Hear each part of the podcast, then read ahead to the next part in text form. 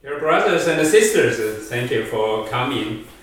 And today I wanted to start a, a series of conversation, let's say, uh, to exchange ideas about uh, Western culture, Eastern culture, and the biblical culture.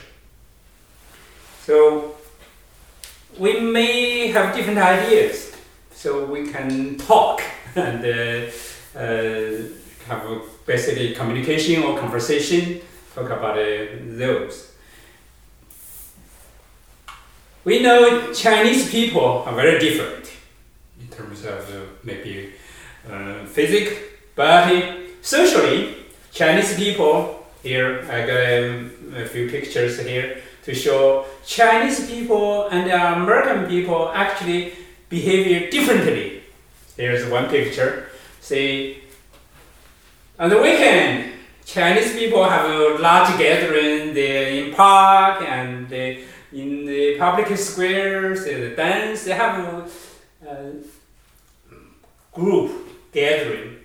But uh, for Americans, they have family gathering. They have uh, maybe outing and spend time in the family individually. But Chinese people in a large group, more socially.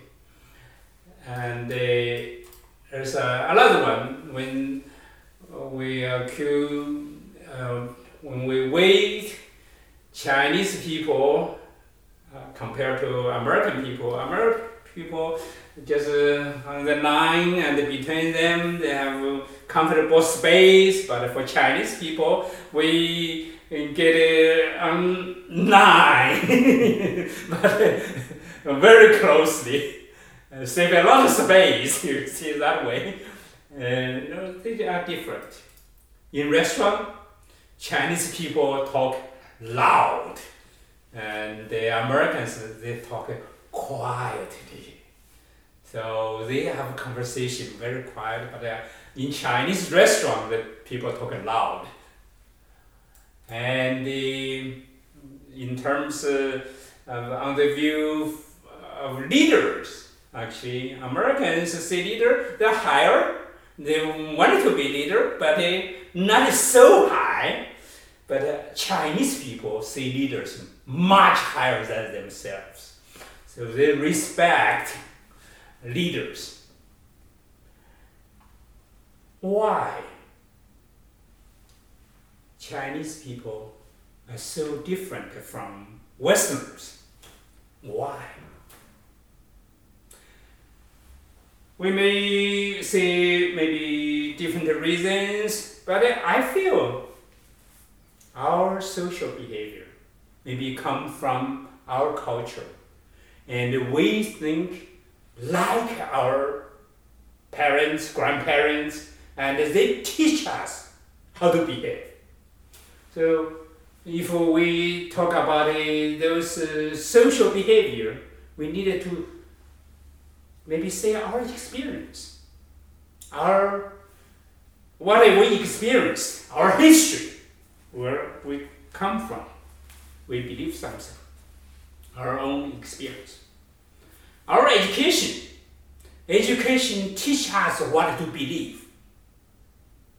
So education is one. Maybe our environment, our social, political environment, the information we get from the society influence what uh, and how we believe and how we behave. Also, the religion we believe. We believe in the super, super, um, supernatural. So that influence how we behave. So that's probably it's the uh, those are the factors influence how we believe, what we believe, how we behave. For myself, and for each of, uh, of us, each one of us is the product of all those influence. As impact our life, impact how even how we walk. Okay. But uh, for myself, I come from countryside in China, and they, when I was young, in the countryside, not many children actually had the opportunity to go to school or to finish um, basic education. In my elementary class, actually, when I went to school, the first grade, I was eight years old. But my classmates, some of my classmates, up to 18 years old, they finish maybe one year, then drop. In my class, I was the only one went to high school. Even from my middle school class, 46 students, only three went to high school. And after high school, I went back to uh, countryside and uh, work on farming and do other things. And then I became a middle school teacher after high school graduation.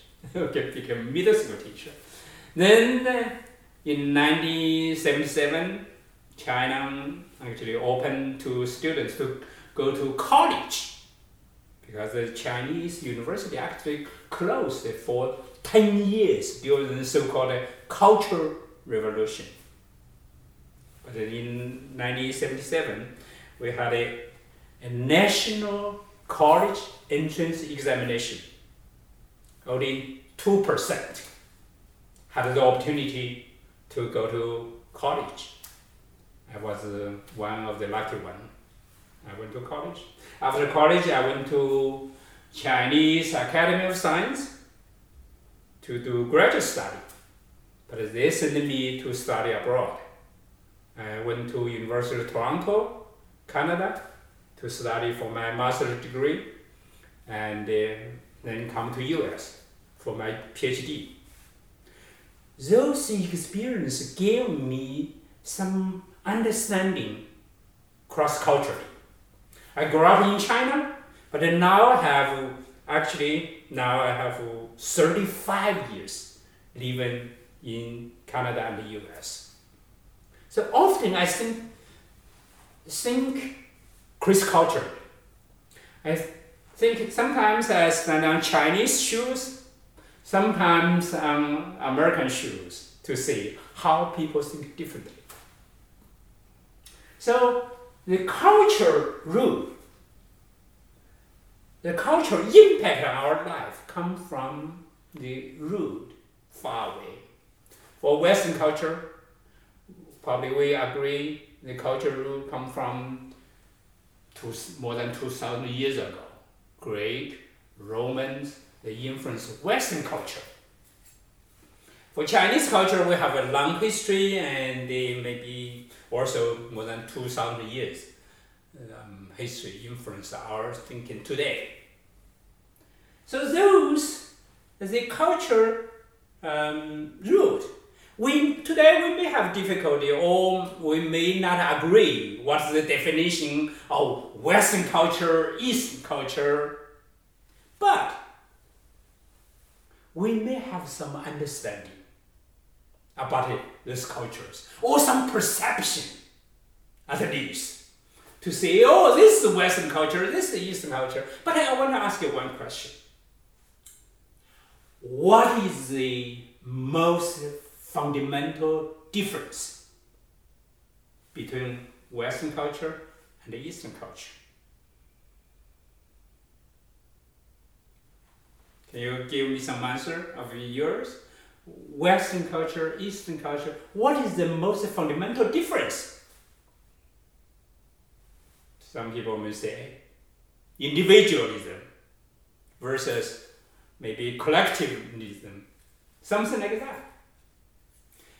Yes, in the Western culture, it's emphasized individual.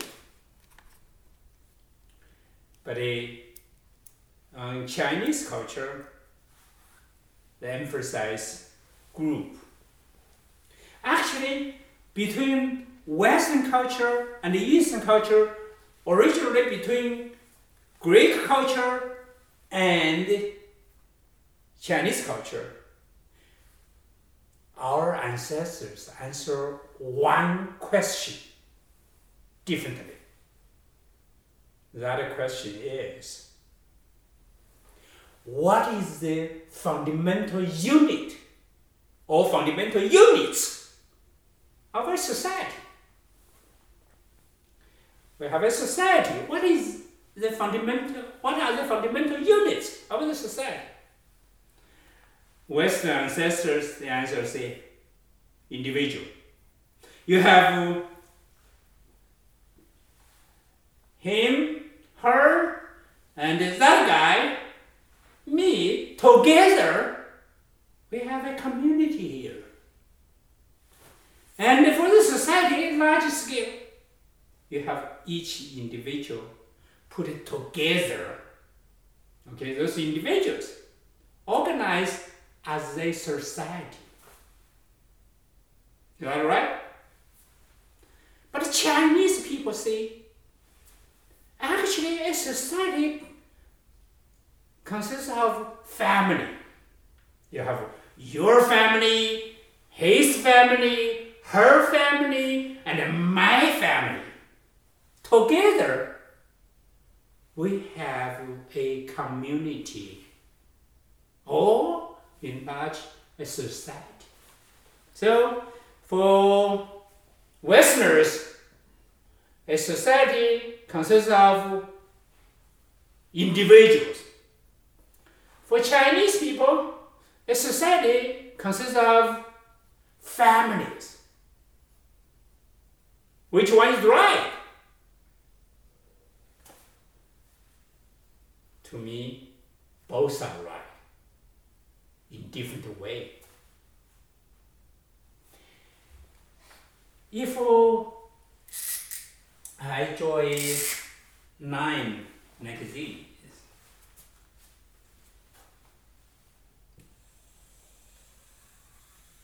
it's right nine.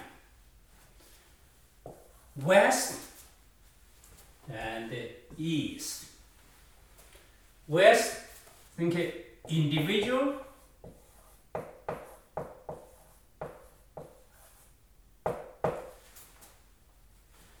And uh, family. So West think the fundamental unit of a society individuals.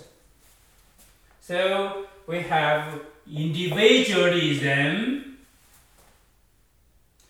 But for Chinese, we think family is the fundamental unit. So we have, I call it familyism, okay? Here, individual, you have your right, I have mine. Let's fight. Or let's sit down to talk after we fight. Then we have a contract or covenant or constitution. So you have a legal system. But for Chinese people, a family who has the right, not the children. Instead, the family head has a right to make a decision. So when we have a problem, we ask for the family head. For a uh, community, actually a lot of times those have uh, small communities they have blood connection or marital connection. They have a relationship. So when they have a problem they go to the extended family head okay? They go to ask.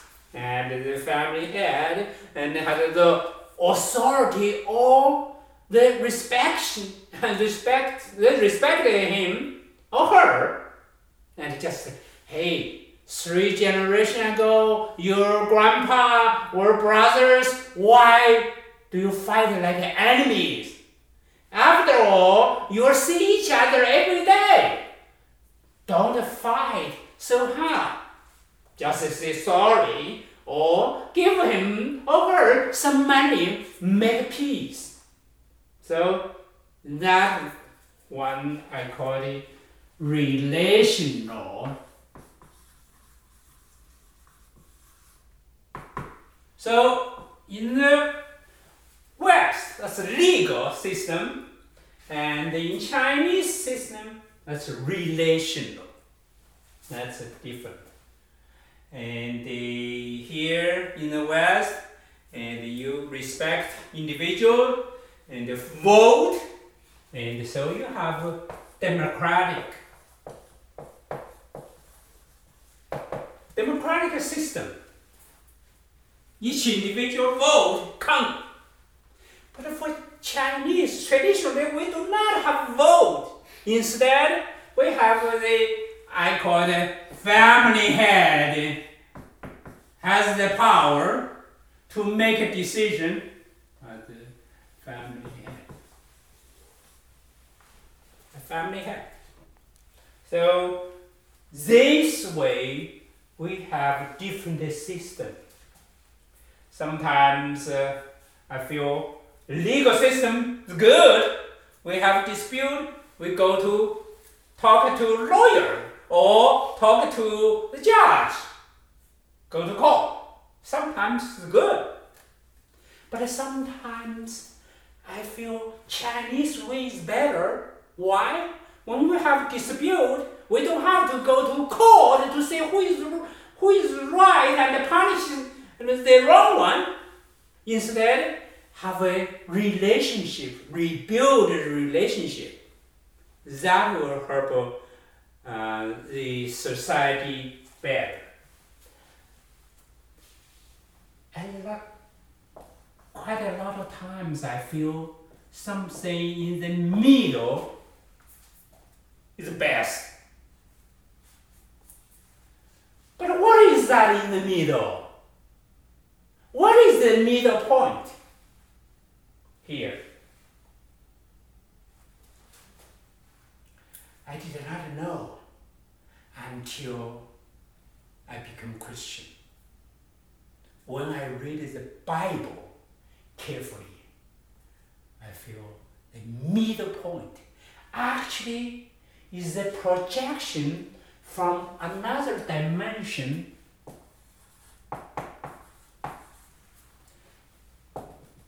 biblical teaching project on the human society that's the middle point.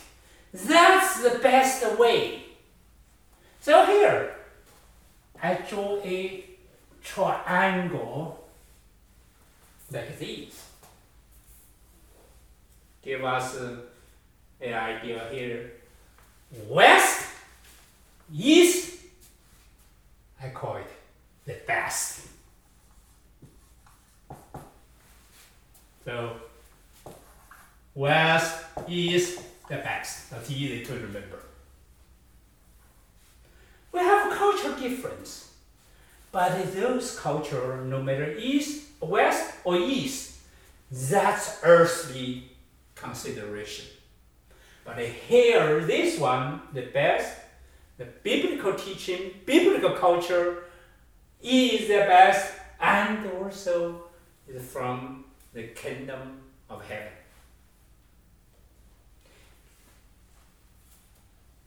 Why? Chinese and the Westerners think differently. Somehow, we have a legal system in the West and the relational system in the East. If you compare them, which one is better? Both are good, but it's just one aspect or just a little bit. Here I have a drawing here. Better see. These, we are different. But the, legal side, relational side, both come from the image of God.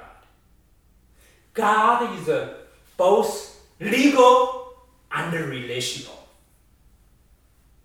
Here, I give you a Bible verse quote here. That's Jeremiah 9 24. But let him who boasts boast in this, that he understood, understands, and knows me, God. That I am the Lord who practice steadfast love, that's relational, justice and righteous, that's legal in the earth. For those things I delight, declare, declares the Lord. God is both legal and relational. And also, God is love. The Bible says, oh,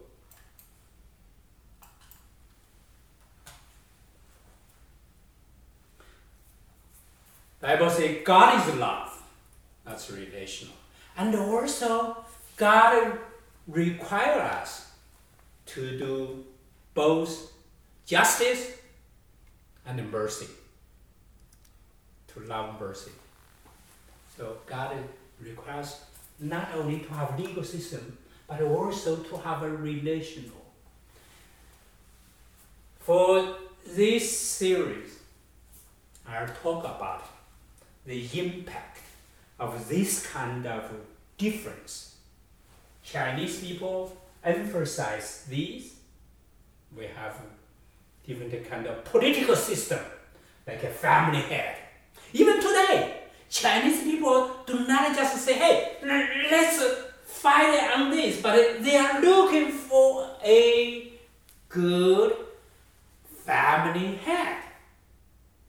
It's not like the US. No president is good, but just voted not the worst one, okay, for those. But for Chinese, they look for good one, look for good family head. Chinese people say family is not just like a Western ideas. Westerners say family is what? It's like a nuclear family. But Chinese people say besides nuclear family, we have extended family. Even a group of people like here. With you may, when I start to talk, I may say, hey, everybody listen to me. That is translation actually. We say 大家听我讲.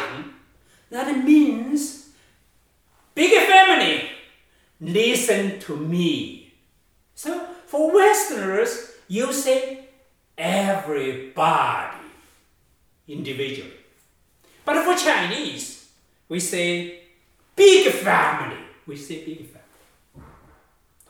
Even the family became a larger scale, as big as a country. Here, you say, oh, US is a country, or China is a country, England is a country, right, that's a country. But that word, country, was translated into Chinese as 国家. What's 国家 mean? As a nation family. So for Chinese thinking, the nation is the family. So the president or chairman of the country is the family head. We respect the family head. American democratic system started what? 500 years before Christ come to this world. That means 2,500 years ago. When Confucius told Chinese people to respect their family head, their kings, but the Westerners, Greek people, they vote for their officials. That's a democratic system. For Chinese system, is different.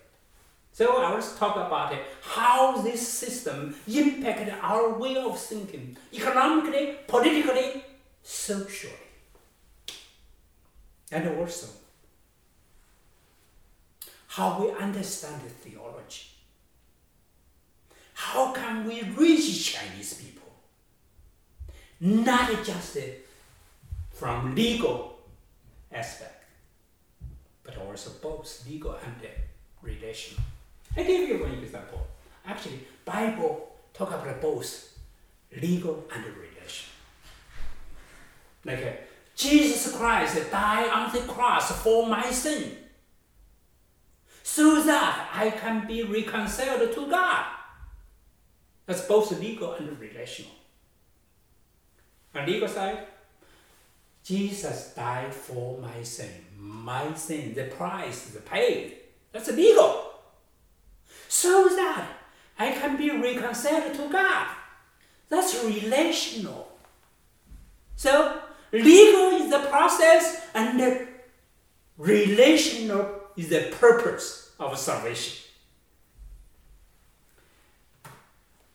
For Chinese people, understand the re- relational side is easier than legal side because our way of thinking. But for Americans, probably you understand the legal side better than relational side. And sometimes I feel American churches emphasize legal aspect more than relational. So that make it a lot of Christians think, oh, Jesus died on the cross for my sins so that I am saved so I can go to heaven. Then the problem is solved. Okay? That's only legal aspect. But if we emphasize relational, that means today you are a new creation. You have a relationship with God. You need to, hey, have that relationship maintained. Otherwise, you still feel you are lost or you break that relationship. So I want to talk more about this. For us Chinese people, especially for us Chinese people live in US, we have three authors. For Westerners, individual, that's uh, the life purpose is to glorify individual. I work hard, that's my glory. Parents, thank you, you helped me, but it's my effort. For Chinese, if I work hard, oh, my parents helped me. And were also grandparents, maybe three generations ago, they had laid the foundation for the family situation for today. Or even my ancestors buried a good place. So that's become ancestral worship. But for biblical teaching, for Christian, we are supposed to worship, to glorify God alone. So Christian here, Chinese Christian, some just the individual, some focus on family, their old tradition. But a real Christian have needed to worship God. Our understanding about his theology, I feel Western theology maybe on this legal theology. And the Chinese people maybe understand theology more relational. Relational theology. But for good theology, biblical theology, I feel needed to have both. Both come this way. So this way, I feel we can use this system to let the Chinese pastors to learn, say, hey, actually, Bible is not a Western culture. This is a Western culture. here is not a biblical culture. And the Americans and Westerners come to China, those Christian missionaries come to China to share the gospel because they are children of God. They are from kingdom of God. Those, no matter USA or China, that's earthly kingdom. For people in the kingdom of God, they are Christians, they are missionary, they love Chinese people because of God's love. I hope this series can help Chinese pastors to understand Western culture and the Chinese culture, to separate them, to understand the difference, especially between earthly culture and the culture of the Bible, from the Bible. And I feel the best society should be like this. So Western um, culture should go this way. Eastern culture goes this way. That's a better society. That society should glorify God because that's show the image of God to show up, to glorify His name. Thank you. God bless you.